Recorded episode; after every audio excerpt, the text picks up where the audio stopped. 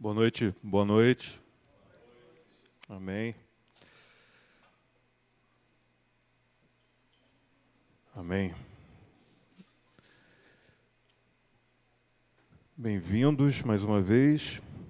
Sempre para mim uma alegria e um desafio também ministrar não somente para vocês, mas com vocês.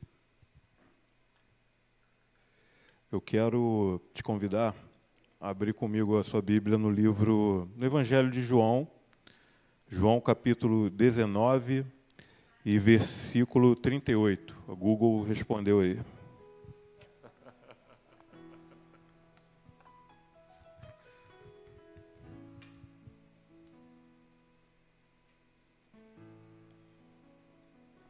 João 19, a partir do versículo 38.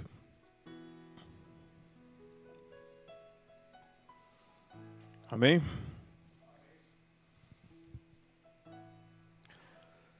Passadas essas coisas, José de Arimateia, que era discípulo de Jesus, embora em segredo, por medo dos judeus, pediu a Pilatos que lhe permitisse levar o corpo de Jesus. E Pilatos permitiu. Então ele foi e o levou.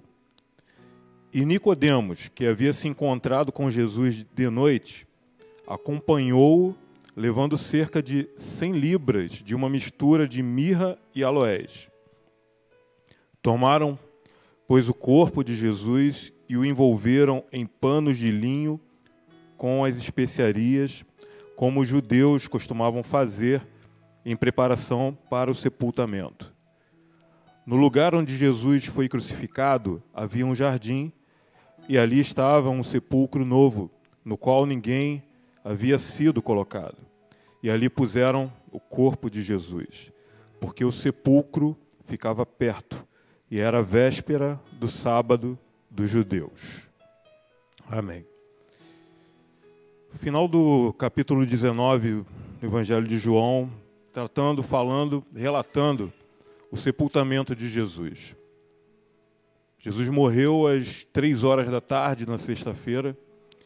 E esse relato aqui, quando José de Arimateia e Nicodemos se prontificam a fazer o sepultamento de Jesus, já era o entardecer do dia, próximo das seis horas da noite, e dentro do calendário judaico, a partir de seis horas da noite da sexta-feira já é o Shabat, sábado do descanso, onde não se pode fazer nada. Então, era um período de tempo para eles curto e que eles precisavam resolver sobre o corpo de Jesus, precisavam sepultar o corpo de Jesus adequadamente.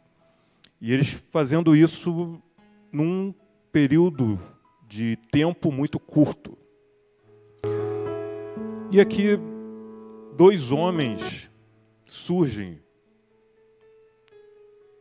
na história de Jesus. Um primeiro já havia aparecido, o próprio Evangelho de João fala, a gente vai ler daqui a pouco, que é Nicodemos, e um outro, José de Arimateia.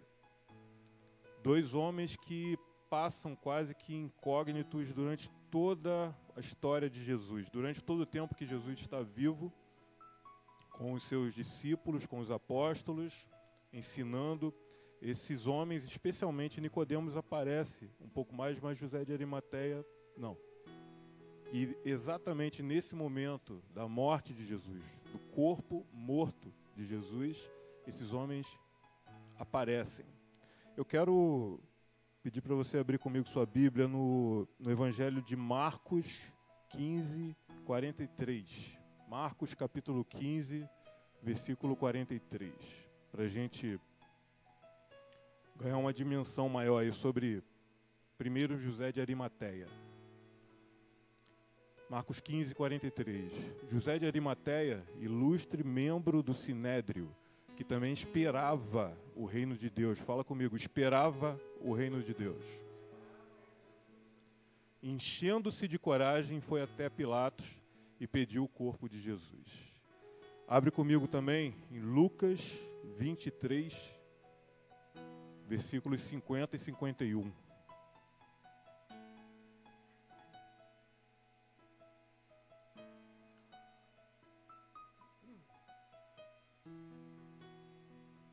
Amém? Lucas 23, 50 a 51.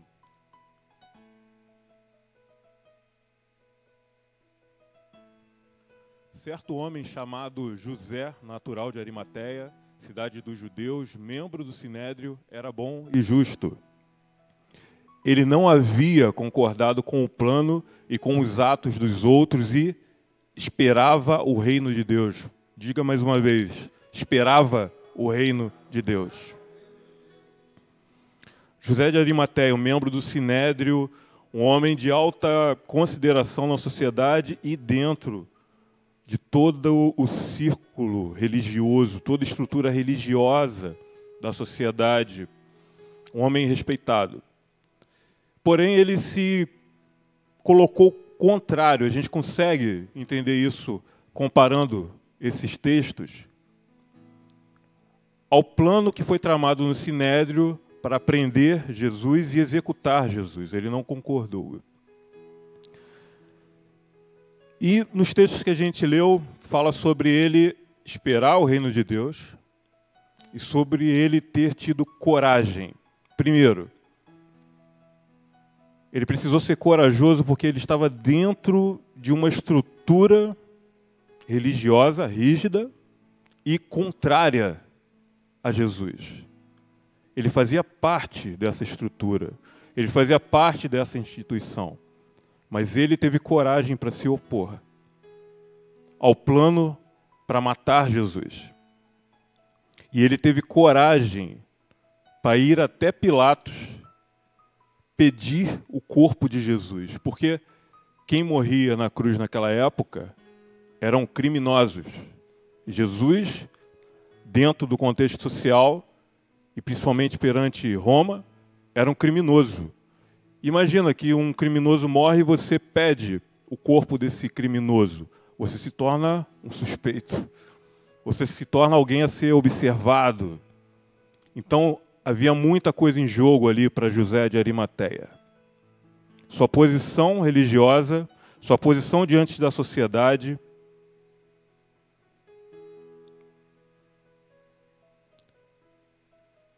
a maneira com que as pessoas olhavam para ele,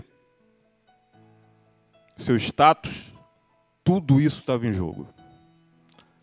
O respeito, a admiração, tudo isso estava em jogo para José de Arimateia. E a palavra diz, conforme a gente leu, que ele era bom e justo. José de Arimateia, certamente, certamente, ele também ouviu sobre Jesus e certamente ele ouviu também as palavras de vida eterna do próprio Jesus, porque ele esperava pelo reino de Deus. Um homem que tinha em mente e no seu coração um anseio, um desejo pelo reino de Deus. E que não mediu esforços para se lançar corajosamente e ousadamente em direção a esse reino. Não se preocupando com a sua reputação, não se, não se preocupando com o que ele poderia perder. Naquele momento em que, quando Jesus estava vivo, era rodeado de discípulos, os apóstolos, multidões seguiam Jesus. Jesus era famoso, Agora, quem está com o corpo morto de Jesus? Todos os seus discípulos fugiram, com exceção de João. Mas João não estava presente nesse momento. Os apóstolos se esconderam. As pessoas rejeitaram. A multidão que caminhava, percorria toda aquela região atrás de Jesus foi quase que a mesma que gritou: crucifica-o. E surge José de Arimateia. Em outro texto, a gente também entende que esse túmulo em que Jesus foi sepultado era dele, era propriedade dele. E esse túmulo nunca havia sido utilizado, ele era novo, ele foi feito recentemente. Um homem que colocou em jogo a sua reputação, o seu status, o respeito, correndo o risco de se tornar um perseguido, tanto da religião quanto pelo Estado. Consegue entender isso? Virar um homem mal visto, alguém suspeito. Ele colocou tudo em jogo, porque ele esperava pelo reino de Deus. Nicodemos, volta comigo algumas páginas, abre comigo em João 3. Um outro homem distinto, respeitadíssimo religiosamente. Vamos ler comigo aqui até o versículo 23. Perdão, até o versículo 21. João 3, até o versículo 21.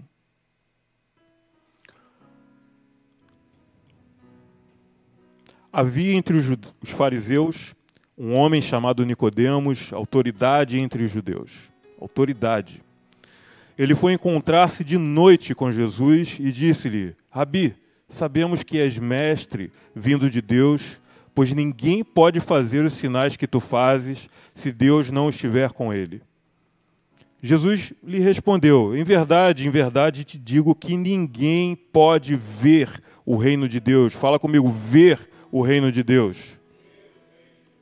Ninguém pode ver o reino de Deus se não nascer de novo. Então lhe perguntou Nicodemos: Como um homem velho pode nascer? Poderá entrar no ventre de sua mãe e nascer pela segunda vez? Jesus respondeu: Em verdade, em verdade te digo que se alguém não nascer da água e do espírito, não pode entrar no reino de Deus. Fala comigo, entrar no reino de Deus. O que é nascido da carne é carne, o que é nascido do espírito é espírito. Não te admires eu te não te admires de eu te dizer, necessário vos é nascer de novo. O vento, o espírito, sopra onde quer e ouves o seu som, mas não sabes de onde ele vem, nem vem, nem para onde vai. Assim é todo que é nascido do espírito. Perguntou-lhe Nicodemos: Como pode ser isso? Jesus lhe respondeu: Tu és mestre em Israel e não entendes essas coisas? Em verdade, em verdade te digo que nós dizemos o que conhecemos e testemunhamos o que vimos. Mesmo assim, não aceitais o nosso testemunho. Se vos falei de coisas terrenas e não credes, como crereis nas, se vos falar das celestiais? Ninguém subiu ao céu senão aquele que de lá desceu, o Filho do Homem. Assim como Moisés levantou a serpente no deserto, também é necessário que o Filho do Homem seja levantado, para que todo aquele que nele crê tenha a vida eterna. Porque Deus amou tanto o mundo, Deus amou o mundo de tal maneira, que deu o seu Filho unigênito, para que todo aquele que nele crê não pereça, mas tenha a vida eterna. Pois Deus enviou o seu Filho ao mundo não para que julgasse o mundo, mas para que o mundo fosse salvo por meio dele. Quem nele crê não é condenado, mas quem não crê já está condenado, pois não crê no nome do Filho unigênito de Deus. E o julgamento é este: a luz veio ao mundo e os homens amaram as trevas em lugar da luz, pois suas obras eram más. Porque todo aquele que pratica o mal odeia a luz e não vem para a luz, para que as suas obras não sejam expostas. Mas quem pratica a verdade vem para a luz, a fim de que se manifeste que suas obras são feitas em Deus. A conversa registrada, relatada entre Jesus e Nicodemos, do alto escalão mestre do judaísmo, amplamente respeitado, mas por medo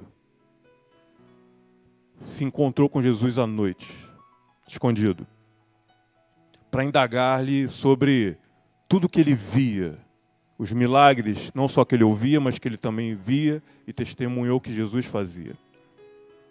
E Jesus tem uma conversa com ele que, se você ler depois o, o capítulo 4, quando Jesus conversa com a mulher samaritana, são conversas de aspectos totalmente diferentes.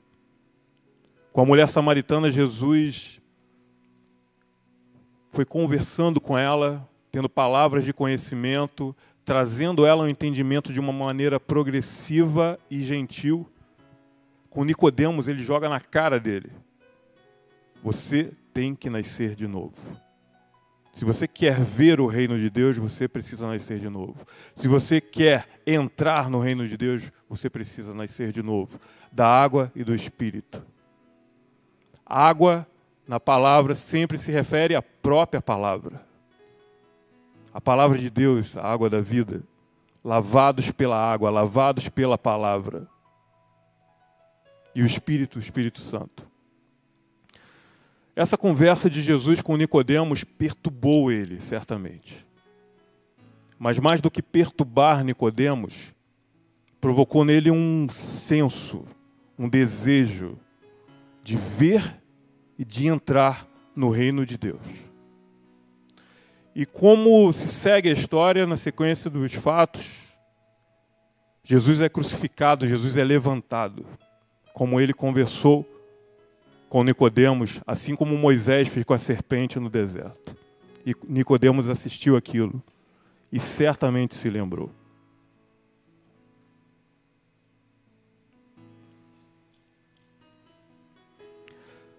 E a conversa de Jesus com Nicodemos é tão profunda que ela contém o que muitos chamam do versículo central da Bíblia.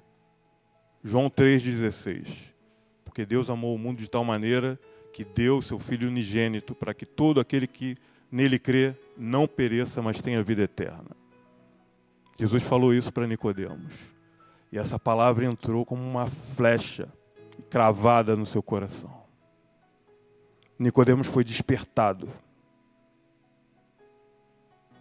E certamente ele falou: Eu quero ver e eu quero entrar no reino de Deus.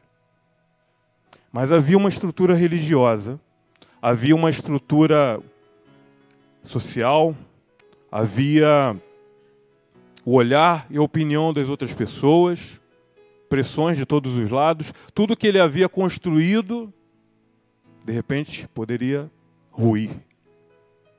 E ele passa durante esse tempo que ele conversou com Jesus, até a morte de Jesus, vivendo nessa tensão. Certamente ele ouvia quando Jesus falava para os seus discípulos: Você quer me seguir? Então vem, toma sua cruz e me segue. Quem quer vir após mim, negue-se a si mesmo. Mas os discípulos que ouviram isso já não estavam, fugiram. E só estava ali o corpo morto de Jesus. E esses dois homens, marcados pela palavra,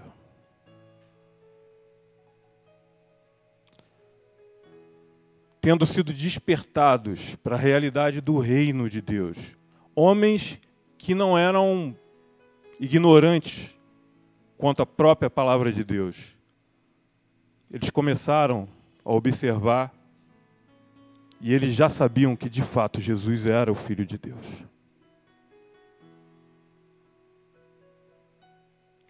E o movimento deles, corajoso e ousado, se lançando, se colocando em risco, sendo desprovido de qualquer instinto de autoproteção, eles se lançam. Nicodemos acompanhou José de Arimateia levando cerca de 100 libras de uma mistura de mirra e aloés. Mirra e aloés, especiarias usadas nos sepultamentos da cultura judaica. E 100 libras, ela está falando sobre o peso em torno entre 34 e 35 quilos de mirra e aloés. E alguns estudiosos falam que, convertendo isso para valor, seria o valor entre 8 a 10 anos de trabalho de um trabalhador da época. E aí a gente pode imaginar que na nossa época esse valor, que já é um valor alto. Já outros estudiosos jogam isso, a conta lá em cima. Eles falam que é o equivalente a 100 anos de trabalho de um assalariado. Seja o que for, é muito dinheiro. Provavelmente uma grande parte dos recursos disponíveis de José de Arimateia, ele de, perdão, de Nicodemos, ele levou ali para sepultar Jesus. E aquelas especiarias tomaram, pois, o corpo de Jesus e o envolveram em panos de linho com as especiarias, como os judeus costumavam fazer em preparação para o sepultamento. Aqueles dois homens que passaram escondidos durante toda a história, agora tomam o corpo morto de Jesus e cuidam do corpo morto de Jesus.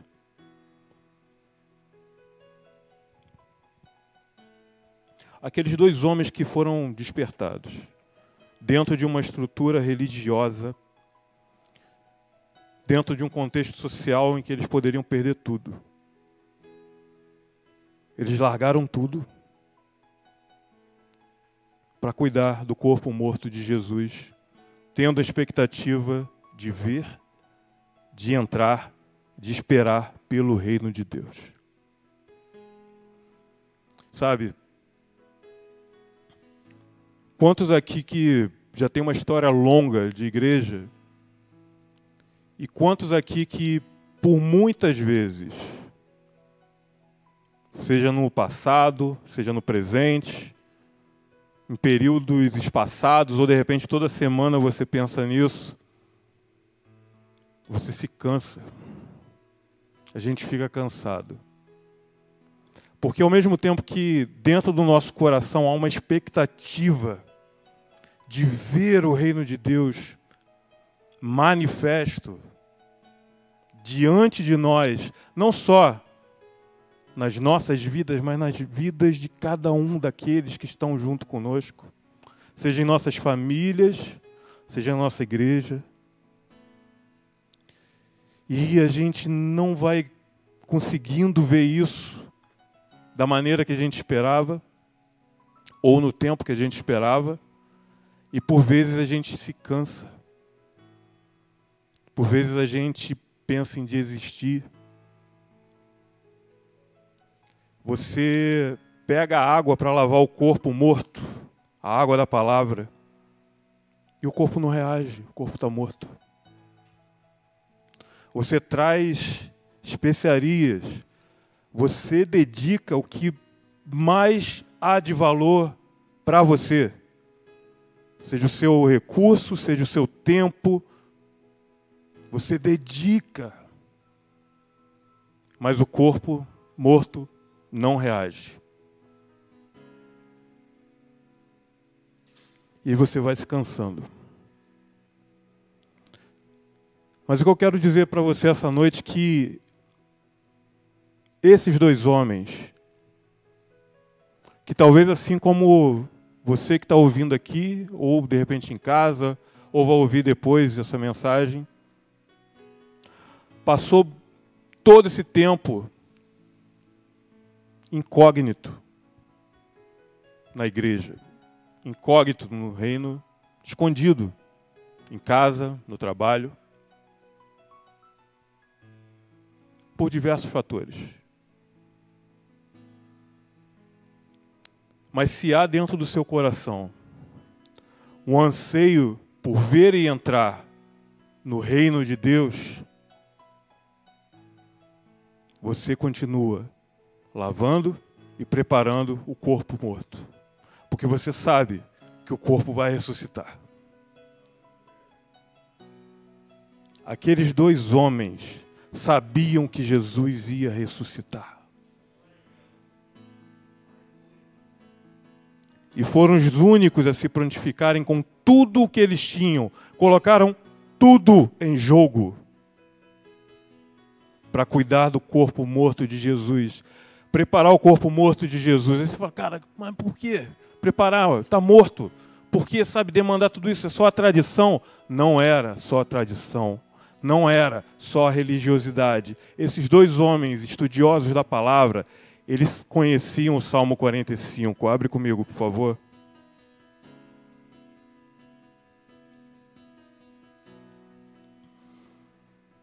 Até o versículo 8. Salmo dos filhos de Corá. Esses homens viram espiritualmente o casamento do rei. Eles viram a volta de Jesus, o retorno triunfal de Jesus como guerreiro vencedor a essa terra. E eles fizeram essa canção registrada em Salmo, no livro de Salmos. Salmo 45 até o versículo 8. Meu coração transborda de boas palavras, consagro ao rei o que compus, minha língua é como a pena de um escritor habilidoso. Tu, falando para ele, para Jesus, tu és o mais formoso dos filhos dos homens. A graça se derramou nos teus lábios, por isso Deus te abençoou para sempre. Prende tua espada na cintura, ó valente, na tua glória e majestade. Em tua majestade cavalga em triunfo pela causa da verdade, da misericórdia e da justiça, que a tua destra te ensine coisas maravilhosas. Tuas flechas são agudas no coração dos inimigos do rei. Os povos são derrotados diante de ti. O teu trono, ó Deus, subsiste pelos séculos dos séculos, e o cetro do teu reino é cetro de equidade. Amaste a justiça e odiaste o pecado. Por isso, Deus, o teu Deus, te ungiu com óleo de alegria mais do que a teus companheiros. E agora, todas as tuas vestes têm aroma de mirra, aloés e cássia.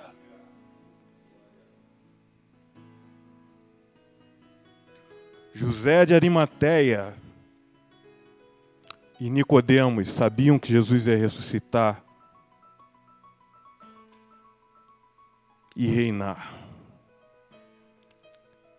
E as especiarias que eles envolveram o corpo de Jesus foi o que os salmistas viram que quando Jesus retornar agora para reinar plenamente aqui na terra, em pouco tempo, eu sei que você também crê nisso, esse aroma ainda está impregnado nas suas vestes.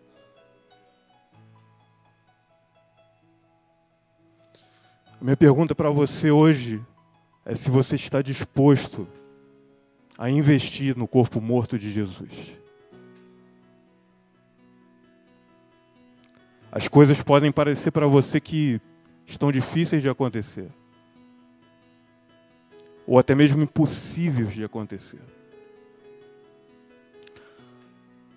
Pessoas da sua família que têm resistido que não tem se rendido ou não tem entendido. E você olha e, caramba, está morto, mas vai ressuscitar.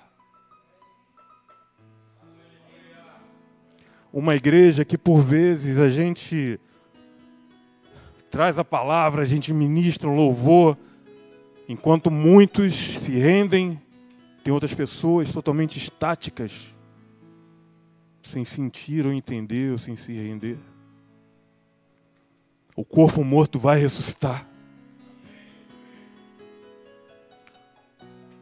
E numa amplitude, vamos jogar isso para cima.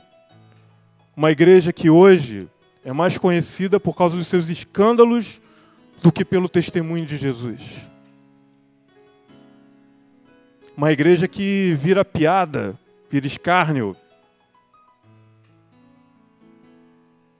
Se eu saio na rua e alguém, preciso falar com alguém, se eu falo que eu sou pastor, a primeira coisa que olha para mim já é com aquela cara de, ah, engana o povo.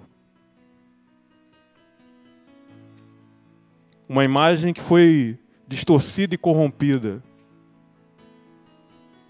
Uma igreja morta, um corpo mor morto. Mas nos últimos dias, Joel profetizou e esses últimos dias começaram em Atos 2, no dia de Pentecostes. Eis que derramarei o meu espírito sobre toda a carne.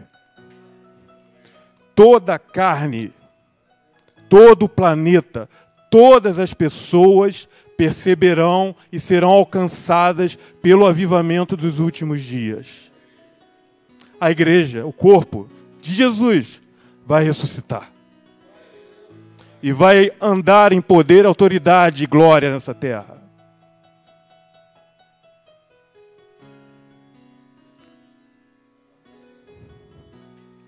Por vezes é difícil.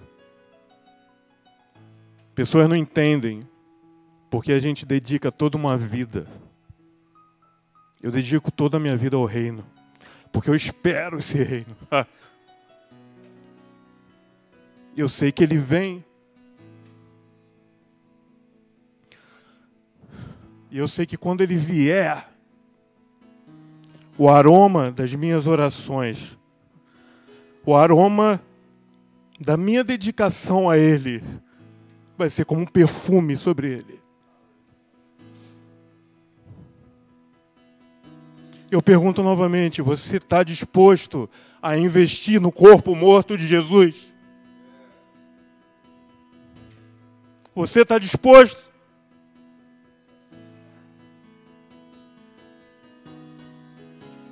Porque Ele vai ressuscitar. E a palavra de Joel, a profecia dele, para os seus filhos. Seus filhos profetizarão. Os velhos sonharão. Toda a terra será cheia dessa glória. É por isso que eu gasto a minha vida. É por isso que você é chamado a gastar a sua vida a não desperdiçar a sua vida.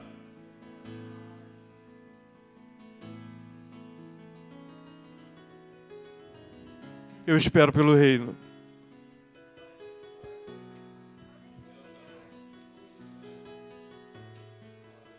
Eu espero pelo reino. Eu espero. O reino que já começou e que será pleno na volta dele.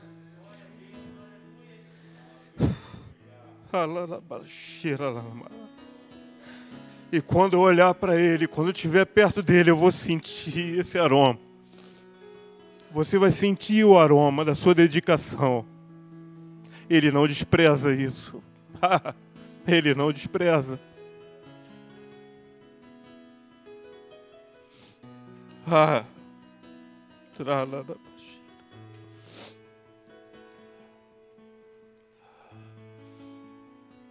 E é esse bom perfume que eu e você somos chamados a exalar por essa terra.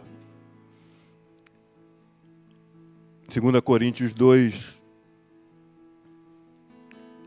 versículo 14, a partir do 14. o apóstolo Paulo está falando aqui sobre o caráter e os frutos do ministério dele. O caráter e os frutos do meu ministério e do seu ministério. Do meu chamado e do seu chamado. Do nosso ministério, que é o ministério da reconciliação. De revelar ao mundo, de revelar às pessoas que elas têm um pai que as ama e que as deseja ardentemente e que elas só podem enxergar esse Pai se soubermos, se souberem que são nossos irmãos e irmãs. E como olhamos para essas pessoas.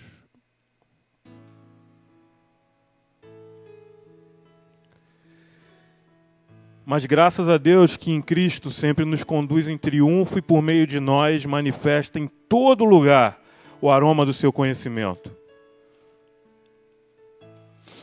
Porque para Deus somos o bom aroma de Cristo. Para Deus, eu e você, somos o bom aroma que envolve o corpo de Cristo, que impregnou as vestes dele.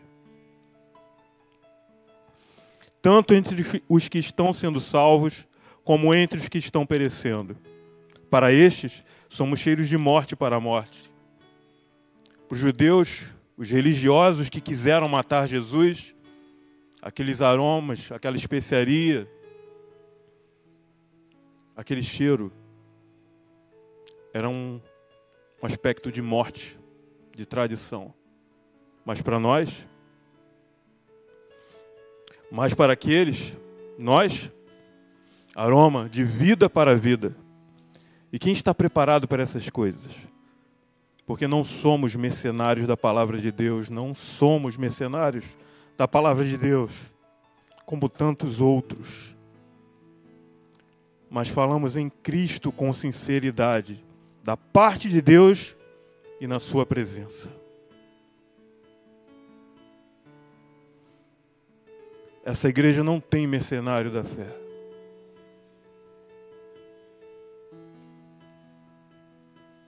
Essa igreja tem homens e mulheres comprometidos com o reino, que têm gastado a sua vida esperando o reino, anunciando o reino, manifestando o reino. E eu volto a perguntar para você pela terceira vez: Você está disposto a investir no corpo morto de Jesus? Você está? Você pode me responder? Amém. Oh Deus. Oh Senhor. Oh Jesus.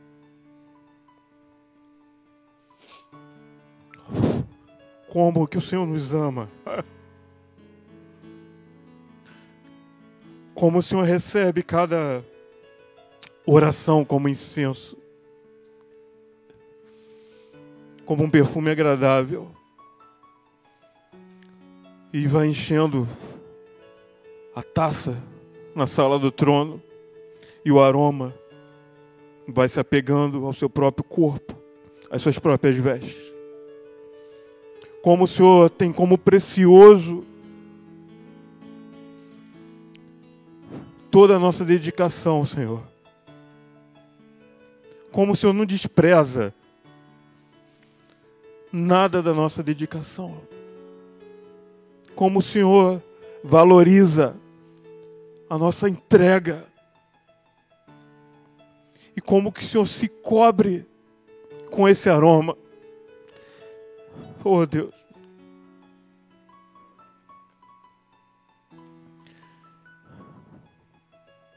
Pensar, Senhor, que quando o Senhor retornar,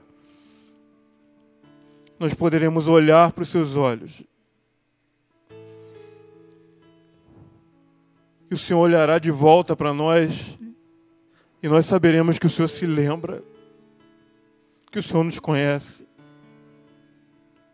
que o Senhor nos ama, que o Senhor esteve conosco todo o tempo, que o Senhor é fiel, porque naquele dia, todos aqueles, Senhor, que temos também investido a nossa vida, dedicado a nossa vida, que agora ainda não acordaram, não despertaram, que agora ainda estão como mortos, eles ressuscitarão, estarão conosco naquele dia, Deus. Sua filha vai ressuscitar. Sua filha vai ressuscitar. Seu filho vai ressuscitar seus pais vão ressuscitar. Porque o Espírito, o vento sopra onde quer.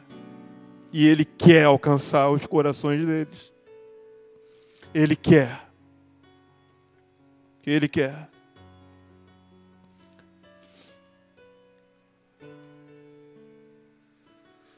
Oh, Pode vir o louvor.